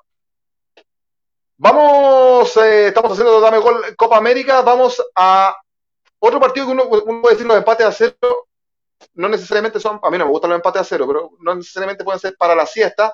Lamentablemente acá no se vio en Colombia-Venezuela eh, en todos los canales, pero hablando de arqueros, eh, Harold Cárdenas decía ayer que Wilker Fariña, además que le tiene un cariño y un respeto enorme porque fue arquero del Millonario, tapó todo lo que venía y, y salvó al, a, Venezuela de una derrota. Háblanos de este empate a cero eh, de Colombia y Venezuela, Harold. Bueno, muchachos, ayer nosotros teníamos partido, tuvimos más bien partido contra la selección venezolana de fútbol. Yo se los decía a ustedes en el programa anterior, este partido para la selección venezolana es un partido distinto, es el clásico y yo pienso que Colombia tiene que entender también que ese es un partido para nosotros complicado. Es un partido en donde Venezuela se juega la vida, es un partido distinto por toda la connotación, mira, hasta la connotación política juega ahí. Y este es un partido en donde Colombia siempre sufre. Ayer, digamos que podemos hacer varias evaluaciones.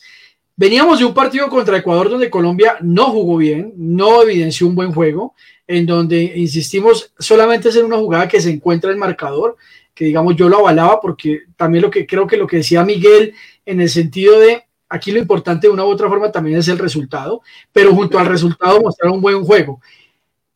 Se le ganó a Ecuador sin ser el mejor partido, creo que uno de los partidos más regulares de Reinaldo Rueda en lo que lleva de la selección Colombia en esta, en esta nueva faceta, pero ayer curiosamente se vio una Colombia distinta frente a Venezuela, sin ser, ojo, sin ser un equipo avasallador, sin ser el equipo más brillante, sin ser el equipo, mejor dicho, la Colombia mecánica, pero sí fue un equipo que todo el tiempo estuvo permanente en pro de ataque de, en contra de la selección venezolana. Una Venezuela, muchachos, que además aquí no tenemos un hermano bolivariano, sino que nos toca hablar por ellos y entonces una Venezuela que en Peseiro, que pensaba yo al principio, eh, estaba muy disminuida. Creo que en estos dos partidos ha encontrado una fórmula mágica en donde plantea juego extra y ultra defensiva, diría, defensivo, diría yo ya encontró su línea defensiva. El COVID le trajo jugadores, digamos, laboriosos que le permiten establecer esa idea de juego que es defenderse.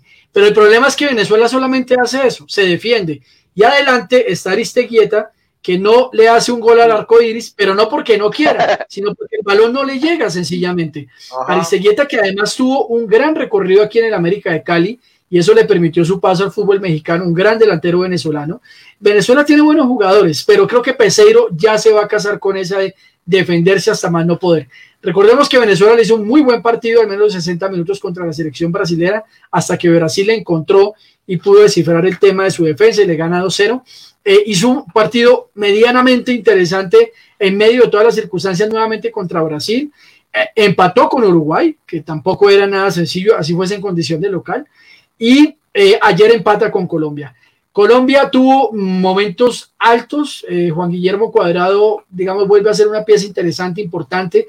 El partido de Mateo Uribe fue genial, eh, pero muchachos, aquí entra un señor que para mí es la figura del partido. Lo decía Schubert, yo no entiendo por qué los periodistas deportivos no pueden ser objetivos y decir, la figura del partido no tiene que ser un colombiano. Ayer la figura del partido se fue el señor Wilker Fariñez, un señor arquero, muchachos. Ayer Wilker volvió a demostrar por qué debe ser el titular de la selección venezolana de fútbol, pese a ser suplente en el Lens de Francia. Wilker Fariñez, para la historia de nosotros, lo recordamos en dos partidos en particular. El primero, contra la selección argentina en un partido de eliminatorias en donde sacó absolutamente de todo. Yo lo recuerdo perfectamente. Y contra la selección Colombia también, que fue su debut, en donde nos sacó absolutamente de todo allá en Venezuela. Eso le permitió venir a Colombia a jugar en Millonarios tres temporadas, sale para Francia, Eh, pero Fariñez cada vez se constituye más como un gran arquero. No es alto para ser para la talla europea, mide creo que un 85, eh, sin ser alto para la talla europea, pero los reflejos de Fariñez son una cosa monstruosa, acá le decían el gato. Eh, así que el, el, el, gran culpable que Colombia no hubiese podido marcar ayer en gran parte es Wilker Fariñez. Cinco opciones de gol clarísimas en donde Fariñez impidió todas. Eh, me quedo con dos en particular. El cabezazo de Mateus Uribe, en donde yo no sé ese muchacho cómo llegó allá, una mano cambiada dificilísima para los arqueros, y también una jugada de Mateus Uribe en donde golpea el balón en el pecho, hace una especie de chilena y Fariñez la saca de manera increíble. Así que Colombia jugó mejor, pero el resultado no se dio. Ahora, lo que nos decía alguna vez, lo que nos dijo la semana pasada Schubert y un y un amigo que nos escribía a través del, canal de YouTube. Eh, pasan 4 de 5, o sea, ya con 4 puntos yo creo que uno está en la otra ronda, ese es el problema del torneo. hablar. Pero, pero, pero quedan muchas cosas y creo que Venezuela no se la va a plantear fácil a nadie en el grupo. Eh, viene con el partido contra Ecuador y vamos a ver qué le espera a Ecuador porque se va a encontrar una Venezuela que en líneas defensivas es absolutamente fuerte. ¿Cómo crees que va a ser ese encuentro de Ecuador-Venezuela Sugar Swing? Porque va a ser interesante ver ese partido por esta Venezuela que, que, con poco, tiene? Con poco ha hecho, eh, con muy poco, porque además por las bajas que tiene, y con este Ecuador que ha ido declinando un poco eh, su, nivel, entonces va a ser toda una, incógnita y, algo interesante de ver. ¿Cómo lo ves tú, Schubert? El partido que parecía que iba a ser mucho más sencillo para Colombia era este hay que tener un antecedente y un, análisis profundo de aquello. Creo que si nos poníamos a hablar de números de apuestas, etcétera, Colombia tenía un 65 o 70% para ganar el partido. Se complicó muchísimo Colombia. Eh, me sorprendió muchísimo, primero por la, la diferencia de goles, que no es tan amplia, pero creo que Venezuela ha respondido de una forma muy buena. Un envío anímico que parece que tienen por el hecho del compromiso a sus compañeros, Creo que es, de, es, de, caballeros rescatar ese tipo de situaciones. Eh, de Ecuador creo que esta Copa América yo no me voy a dedicar ni a criticar ni a jugar. Creo que con que clasifique de 4 de 5 me voy a quedar tranquilo. Eh, es el momento perfecto para mí para que Alfaro busque soluciones en lugares donde no, no, no tenemos tan seguras las situaciones. Por ejemplo, Incapié es uno. A ver, Incapié yo nunca lo había visto jugar en la camiseta de la selección, jugó la hizo muy bien, creo que le ganó el puesto a Arreaga, de hecho, que era titular. Schubert, te aporto algo, eh, y, bueno, ustedes ya lo han dicho, son cuatro de cinco equipos los que clasifican a cuartos de final.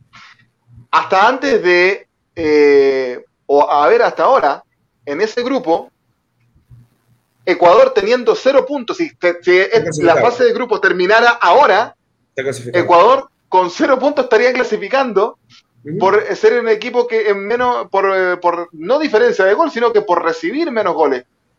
La, pregunta es Harold Cárdenas. ¿No hay posibilidad de que un equipo clasifique con cero puntos a, cuartos? Eso ¿Va a tener que sumar con la cantidad, o puede darse esa opción en esta Copa América? No, no, es que ya matemáticamente va a ser imposible yo, yo pensaría que matemáticamente ya los resultados no van a dar en un momento para tener cero. Ecuador y Perú se enfrentan. Entonces, Exacto. Va a haber claro, ahí está. Siempre, no, matemáticamente nunca va a ser posible eso. Puede que se clasifique con uno. Puede. Eh, Tendría que, sean dos equipos tan malos que, que, la diferencia de gol sea tan terrible frente al uno frente al otro. O sea, es que si Perú pierde todos los partidos eh, por goleada y Ecuador pierde todos sus partidos, pero con menos goles recibidos, clasifica Ecuador, punto. Es, que el, que el que arranca peor es Perú. O sea, definitivamente también el tema de Perú es, es lamentable porque, digamos, se había. Es que volvemos al tema, muchachos, es la irregularidad del fútbol sudamericano. O sea, venimos de una eliminatoria en donde Colombia le gana a Perú, Perú le gana a Ecuador. Ecuador pierde con Colombia, pero jugando absolutamente mal la selección colombiana. Luego, Venezuela, que no viene haciendo empata con Colombia. es todo un devenir de cosas en donde no se sabe. Y Perú, que le había sacado semejante resultado de Ecuador allá, viene y cae goleado con el que yo considero va a ser el campeón de la Copa América, así Joaquín Ormazábal diga que no. La pregunta es, no es que no diga que no, me parece que Brasil, y lo dije, lo dije al principio, Brasil ha sacado diferencia, pero para ustedes, para, ya Harold ya lo dijo, para Harold Brasil ya es campeón de Copa América. ¿Para ustedes también se terminó ya la Copa América? Yo no dije que se terminó la Copa América. No, pero Dije que tú ya estás dando por sentado que va a ser sí. campeón. Mejor ¿Todos digan coinciden? quién va a llegar a la final con Brasil. Mejor digan quién va a llegar a la final con Brasil. Mm. Uruguay está por la su cali- Herman está de acuerdo Uruguay por su calidad de ar- claramente Cállate, Uruguay yo por su decía- calidad de arqueros. Bueno, Por su ya, calidad va- de vamos con los Uruguay. Vamos a los comentarios, Harold Cárdenas, antes de terminar, porque debemos tener los últimos comentarios. Luis Espinosa dice Miguel, Miguel Camargo era genio. Diego André García dice Joaquín está renegón hoy día. ¿Qué pasa, Joaquín? Luis Espinosa, corrijo, es un genio. Diego García dice, en Perú se le recuerda a Julio César Valerio, uruguayo nacionalizado peruano, y al Loco Quiroga, argentino nacionalizado peruano, muy cuestionado el chupete Quiroga en ese Mundial del 78. Harold, Eh, Harold, sí, Valer- el portero que dice nuestro amigo en Perú, eh, Valerio, Miguel se tiene que acordar, era el arquero del Perú Sí. 97, que Marcelo Sala, de- Chile le hizo cuatro Sí, y Marcelo sí. Sala le hizo tres. Y en, en- en una Sí. celebración de gol, Y lo- y le Marcelo pegó una Sala le muestra la camiseta. Y le pegó una patadita abajo, sí. Sí, recuerdo muy bien a Valerio. Eh, yo, yo recuerdo, bueno, arqueros peruanos, eh, esa es otra buena discusión porque no recuerdo arqueros peruanos. El que más recuerdo yo es Ibáñez, que era un nacionalizado argentino, Sí, además creo. Sí, nacional. Eh, Pero oye, eh, oye, y el arquero que tuvieron para Argentina en Cristal. 78, Pues el es el loco de Perú- Quiroga. Es Oye, el loco Quiroga. claro. ah, Así un maletín. eh, eh, Así un maletín. nunca más volvió a su, a su país. Se fue, se fue a esconder a Italia, man. El Chupete Quiroga, lástima, lástima. No, le dijo así, chao, chao, me voy. Esa selección no, no debía perder, pero bueno. Diego García dice, Uruguay con ese medio campo puede tener un mejor toque y funcionamiento. Cavani y Suárez estaban huérfanos en el ataque. Falta un diferente en Uruguay que rompa las líneas, como un Lodeiro. Zona EFL dice, ¿cómo crees que le vaya a Argentina, Joe? ¿Cuál es el mejor portero argentino además de Emiliano Martínez? ¿Cuál es el mejor portero argentino de la actualidad además de Emiliano Martínez? Diego, Diego Martins dice, en Uruguay observen a Facundo Torres, que cuando se suelte va a ser un jugador interesante. Dice Jorge Ormazábal, está muy bueno el programa, con muchas y diversas opiniones y que genera una discusión muy informada. Felicitaciones. Eh, Diego Martins, muy parejo Venezuela-Ecuador, sí, va a estar muy parejo ese, ese partido. Buenas noches, Colombia-Perú se ha convertido en otro clásico para nosotros. Sí, ¿Ah, sí? Sí. Perdón. No, Oye, pero es que yo, muchachos, yo insisto en una cosa. a, a propósito, vamos a dedicar vamos, la historia. En, Sudamérica hay tres países grandes. Argentina, bueno, Brasil, Argentina y Uruguay. Esos son los tres grandes futbolísticamente de- hablando. de- futbolísticamente hablando. Sí, de ahí en adelante hablando- ya todos estamos en un nivel parejo. Y hay etapas, hay momentos en donde eh, los enfrentamientos Colombia-Ecuador son muy, muy interesantes, los Claro. Colombias-Perú. Ahora, Perú, ¿cómo vamos a olvidar la década de los 70 del Perú? Usted Sí. no puede olvidar esa Tremenda, tremenda, tremenda. Bueno, Teófilo Cubillas. ¿O no, Shu? No, tremendo. Ese, ese Perú, ese Perú era tremendo. Y ahí quiero, Sí, a Perú, quiero, quiero- Carlos, te tengo que preguntar algo, porque vamos a dedicar un programa, podríamos otro programa dedicarle a los, a, los arqueros, porque me, acordé de dos episodios de arqueros peruanos que se lo voy a, preguntar a Miguel si es que ha visto los informes. Pero te quiero preguntar acerca de lo que tú acabas de decir.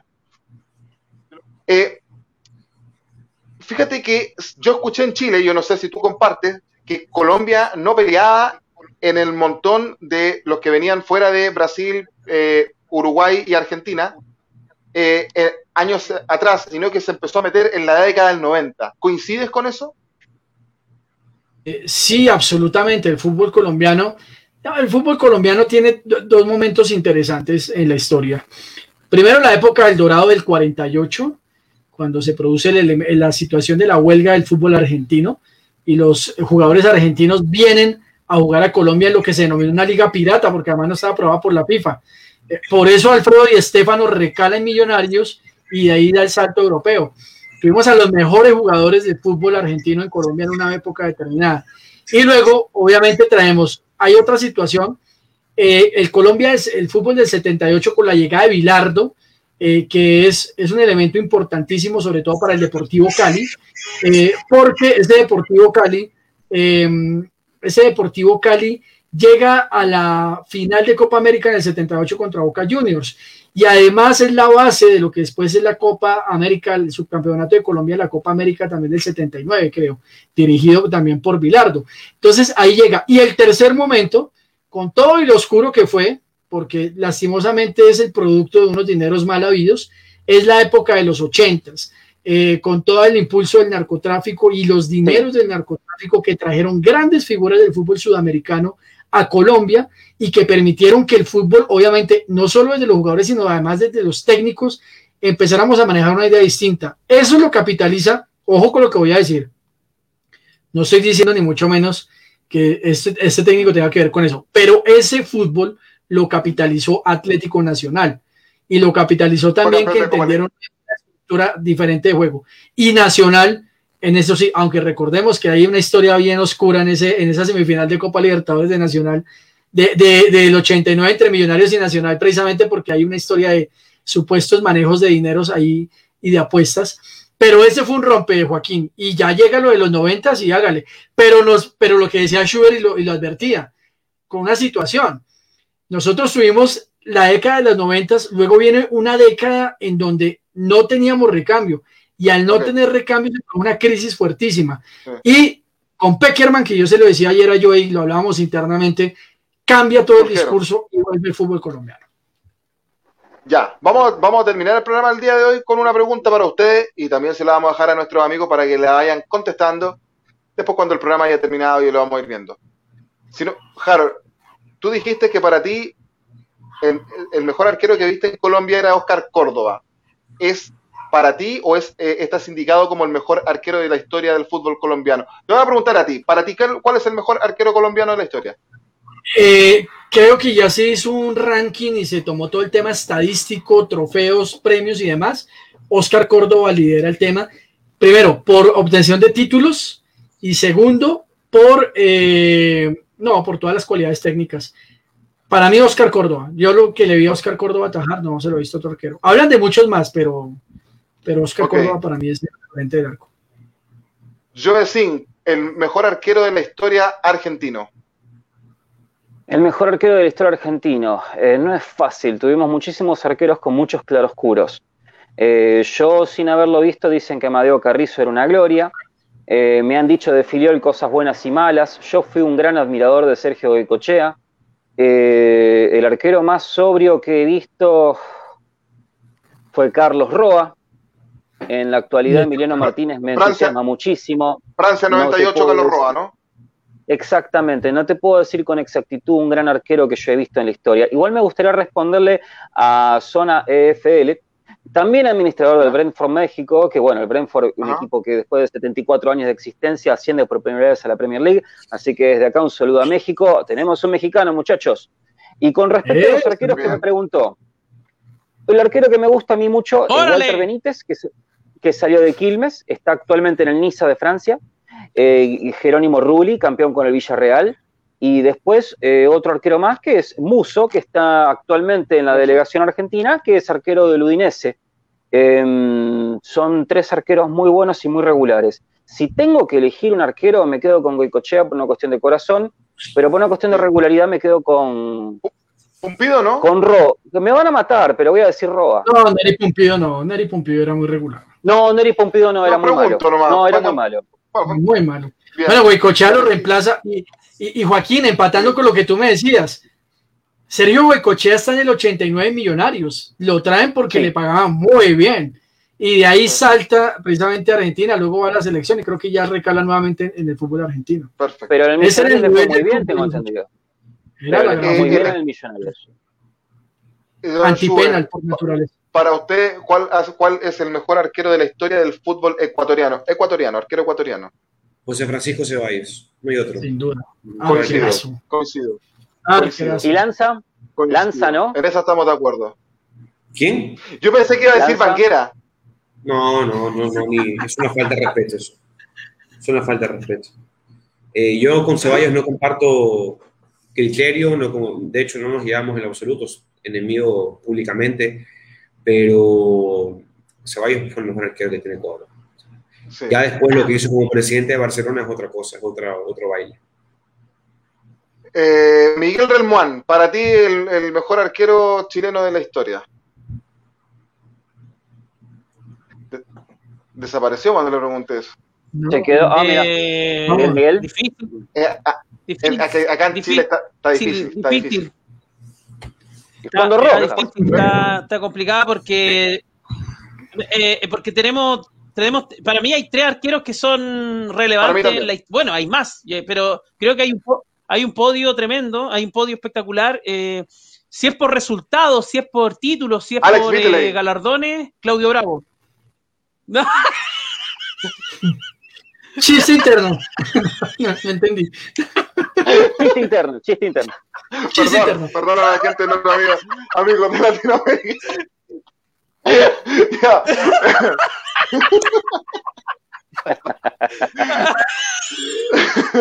perdón. Te gana de abajo hacia arriba. Desde el último para arriba.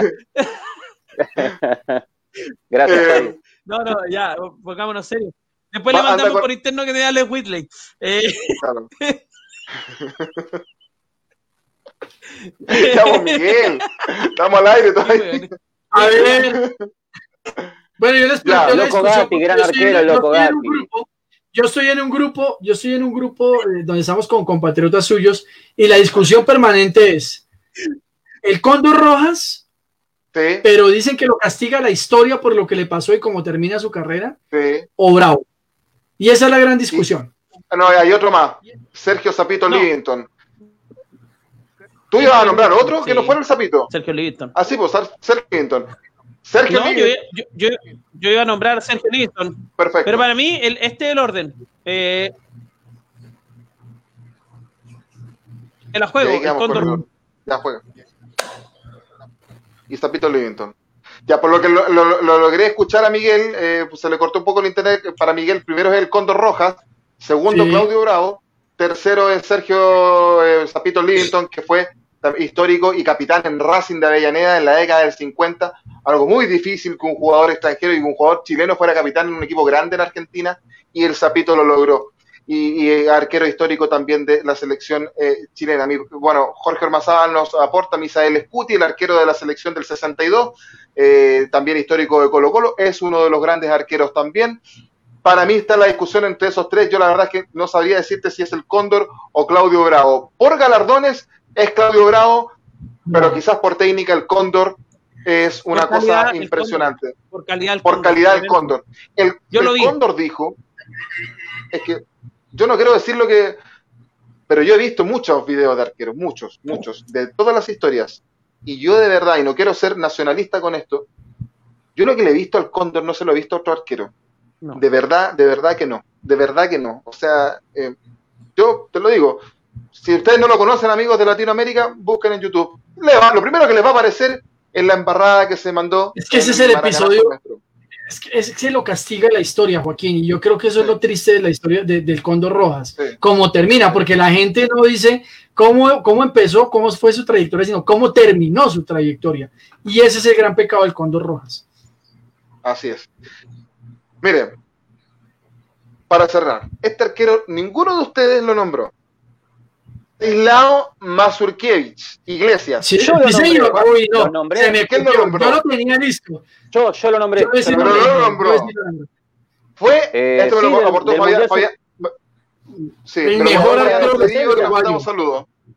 Fue, una, fue, un futbolista uruguayo de la década del 60 y 70 que jugó como guardameta sí, sí. de gran agilidad y reflejos excepcionales. Es considerado el mejor guardameta uruguayo de la historia y uno de los mejores en la historia del fútbol mundial. Pasó por el América de Cali en la época de los ochentas, porque la platica lo permitía.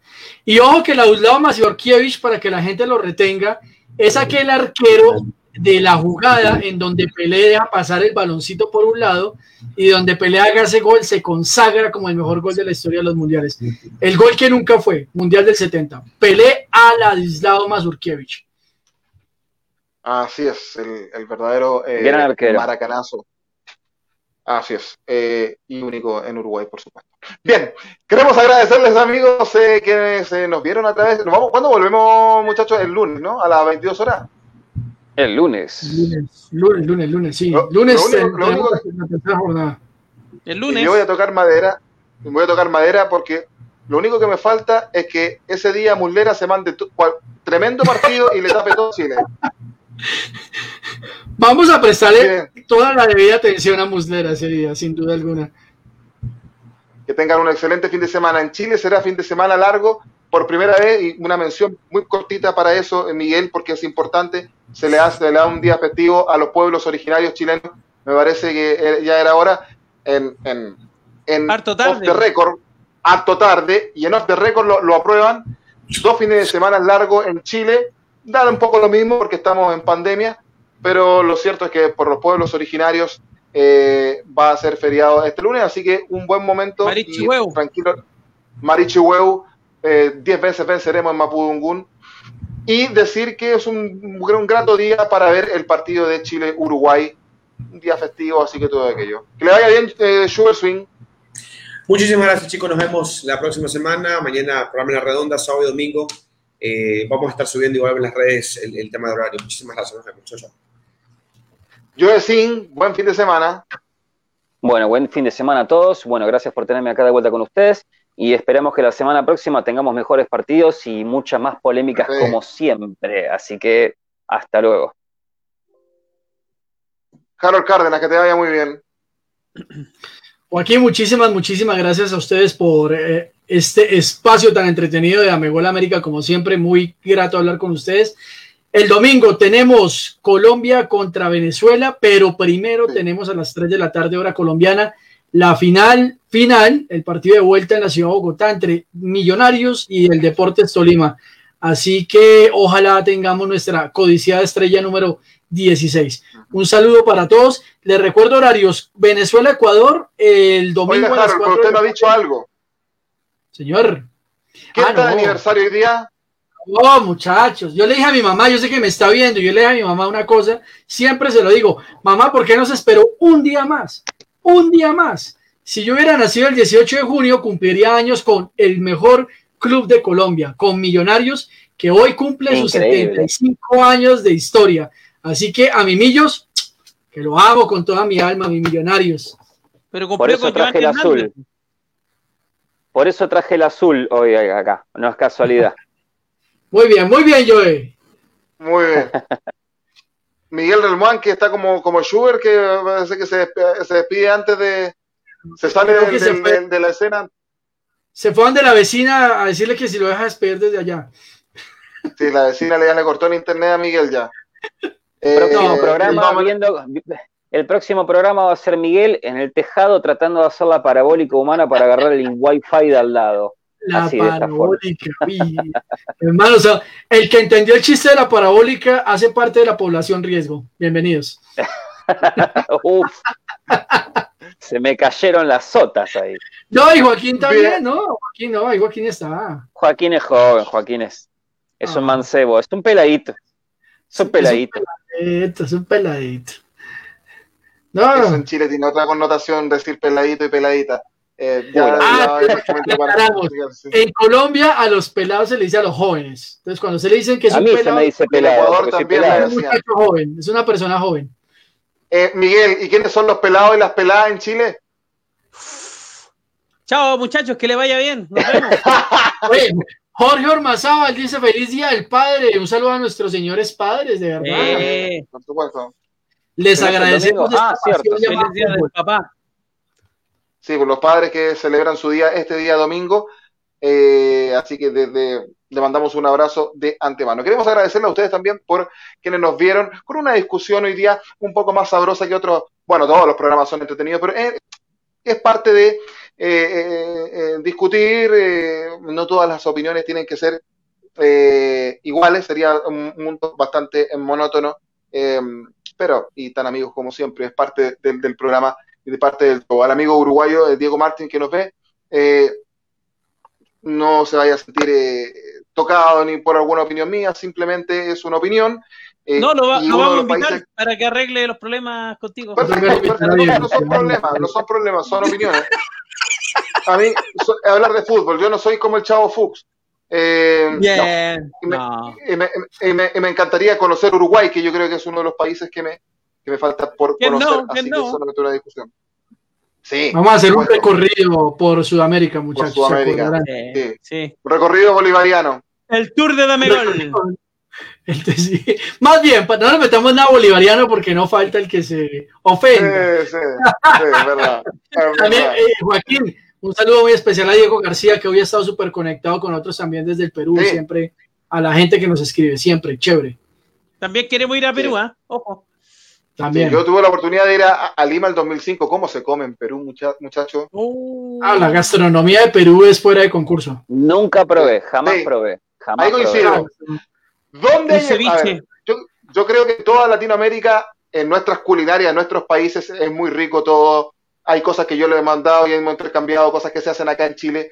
Pero así, eh, si vamos a hablar de escuelas, la escuela culinaria me parece mm. que peruana está por sobre, está por sobre la media por lo menos. Eh, yo creo que Perú en ese sentido anda muy, pero muy eh, bien.